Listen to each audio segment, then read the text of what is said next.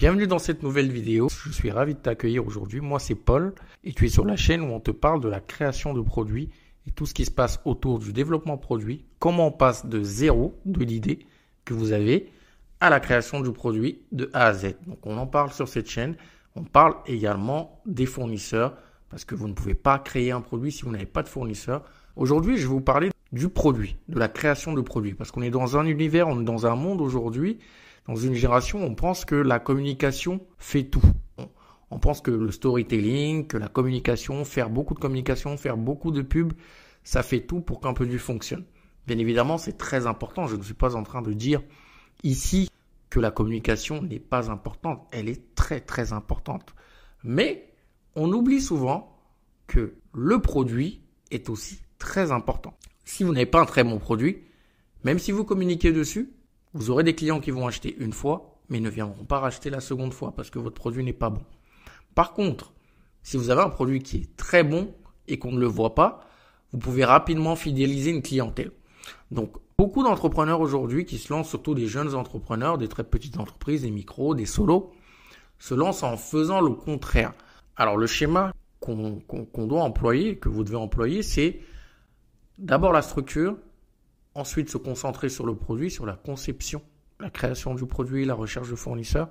Et lorsque vous avez terminé le produit, vous enchaînez avec la partie communication. On peut le faire un petit peu en amont, mais en tout cas, c'est le cycle normal. Je vous l'ai fait basiquement, hein, mais bien évidemment, c'est un peu plus détaillé. On va le voir juste euh, tout de suite. La structure. Alors, qu'est-ce qui se passe avec la structure? On va prendre un exemple concret. Supposons que vous souhaitez lancer une marque de cosmétiques, d'accord? Une, une, crème pour les cheveux, Allez, oui, une crème pour les cheveux, un shampoing. Au niveau de la structuration, vous allez commencer par faire l'étude de marché. C'est-à-dire de savoir comment il est le marché aujourd'hui, quels sont les chiffres du marché, quelle est la tendance du marché? Donc ça, c'est très important. Derrière, vous allez savoir qui sont les clients, qui sont ceux qui achètent ce que vous voulez faire, faire une vraie étude et aller voir sur le terrain. Vous pouvez faire des sondages et savoir si tel tel type de produit plaît à tel ou tel type de population. D'accord? Parce que même si vous, vous aimez un produit, votre cible n'aime pas forcément les mêmes choses que vous. Donc vous devez vraiment faire cette étude de marché-là. Donc vous avez la partie étude de marché. Vous devez également faire tout ce qui est business model. C'est très important pour une entreprise de faire un business model, c'est-à-dire qui sont mes clients, qui sont mes partenaires, comment je vais générer de l'argent. Donc ça c'est très important. Quelles sont les offres que je vais sortir? Et donc, à partir du moment où vous avez fait votre business model, derrière, vous êtes très structuré. Vous pouvez faire un business plan, mais très concret, bah, vous pouvez le faire comme vous pouvez ne pas le faire. Mais c'est très bien si vous le faites, c'est un, c'est un plus. Donc déjà, au niveau de la structure, si vous avez fait votre étude de marché, vous avez fait votre business model, vous êtes vraiment allé voir quel est, comment se porte le marché, quelles sont les tendances, quels clients vous devez cibler, qu'est-ce qu'ils aiment, vraiment rentrer dans le comportement de votre client cible, Là, vous avez déjà fait une grosse partie sur la structure de votre entreprise. Je n'en ai pas parlé, mais pour moi, c'est évident. Mais vous regardez également la partie juridique. Quel est le statut que vous devez prendre? Euh, Ça prend combien de temps? Qui vous devez aller voir? Combien ça coûte? D'accord? Ça, c'est au niveau de la structure de votre entreprise, la structure de votre projet. On passe sur la partie produit. Sur la partie produit, vous devez aborder la partie réglementation. Donc, qu'est-ce qui se passe en termes de règles dans le pays où je veux lancer mon produit? Mais vous devez aussi regarder la partie conception, c'est-à-dire faire de la conception. Vous avez une idée dans votre tête. Maintenant, il faut regarder si au niveau de la conception, premièrement, c'est faisable. Est-ce que ça se fait déjà sur le marché? Et comment moi je vais le faire et à quel prix? Quel est le prix target qui se fait aujourd'hui sur le marché? C'est comme ça que vous devez aller au niveau de la partie conception. Après, vous faites tout ce qui est cahier des charges. Vous allez sourcer les fournisseurs. Derrière, vous validez vos fournisseurs, vous validez le produit. Et lorsque le produit est terminé, là, vous pouvez commencer par la partie communication.